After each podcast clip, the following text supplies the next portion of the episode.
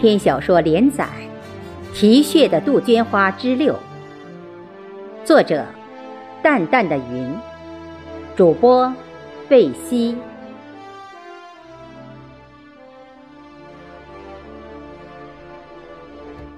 五月，鄂东大别山革命历史纪念馆落成典礼即将举行，我也抽调至组委会参入接待工作。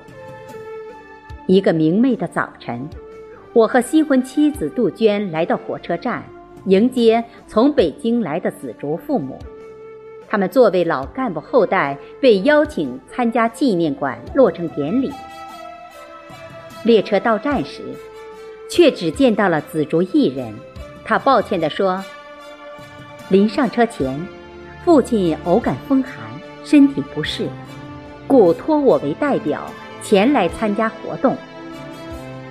突然，紫竹见到后面的杜鹃，忙打招呼：“你也从竹川过来了？”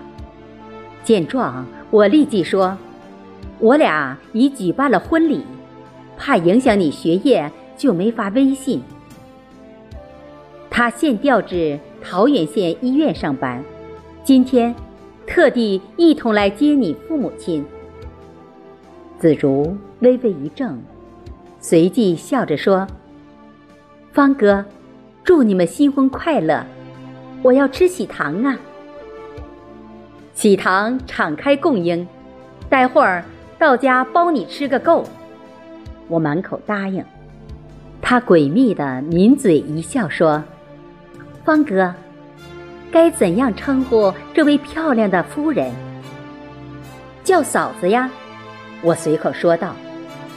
杜鹃赶紧说：“紫竹，别听他的，叫杜鹃就行了。”此言一出，三人都会心的笑了。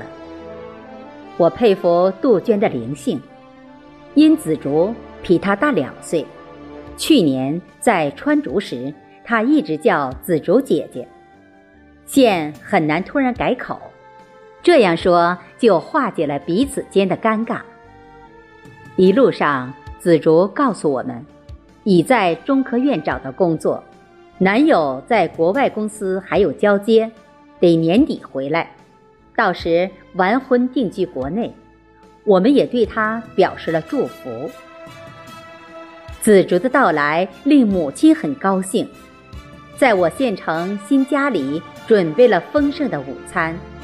正好，弟弟当兵探亲在家，妹妹也回来给母亲帮厨，一家人在一起相聚，其乐融融。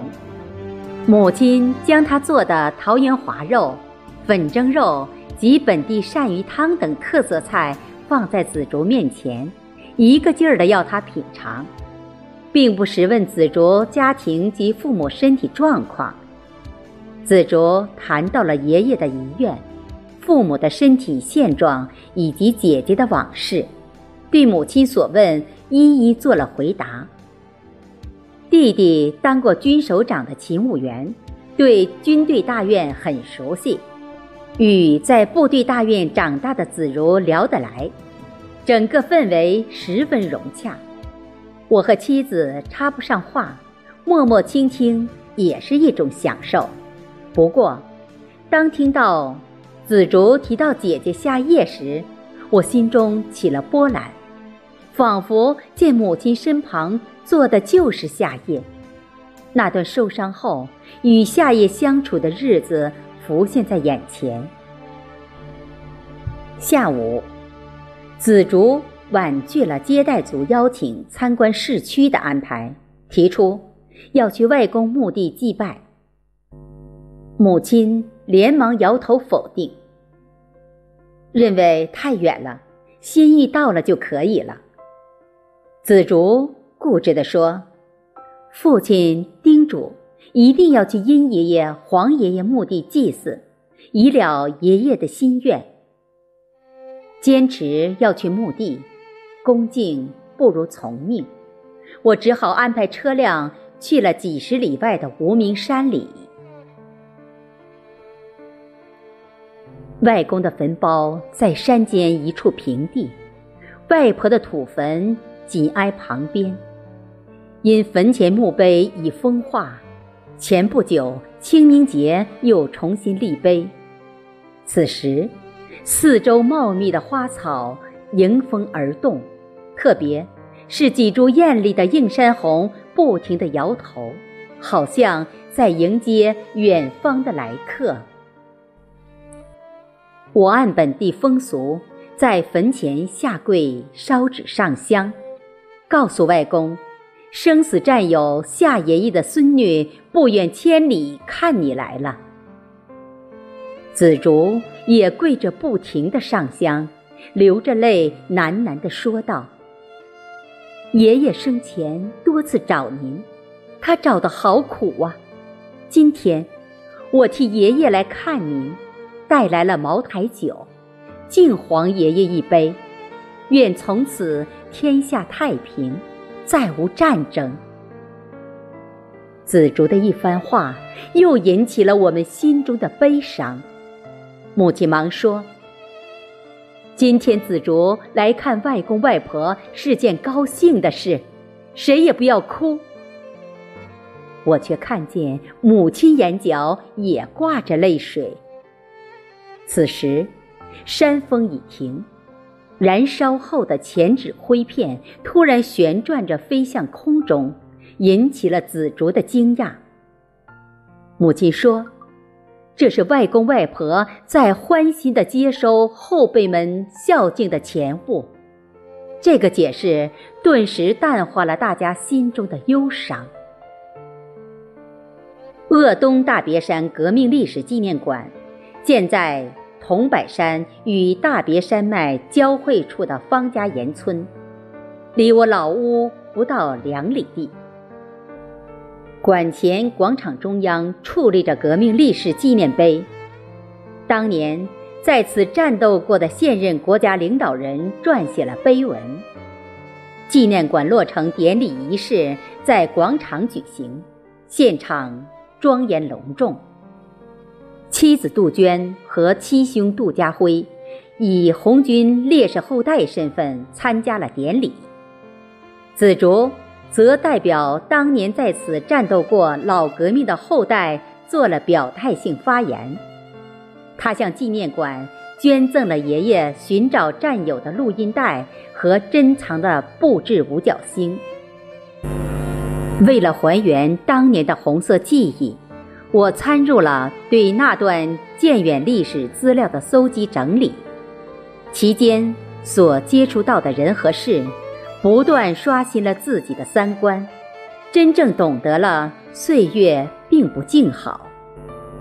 今天的幸福生活，是无数先烈用鲜血和生命换来的，更为在这个特殊时期能邂逅外公生死战友的后人。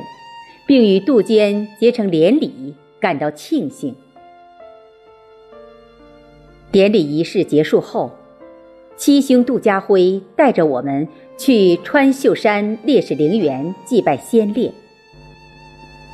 在杜爷爷墓前，紫竹向爷爷敬了茅台酒，深情地说：“杜爷爷，我代表父亲看您来了，找到了您长眠之地。”也算实现了爷爷的遗愿。往年人间四月天是杜家山映山红盛开的时节，今年由于天气寒冷，五月花蕾才绽放。整个山间当年的硝烟早已散尽，花群从山坡连接到山顶，形成了花的海洋。颇为惊艳壮观，引来了无数的游人观光。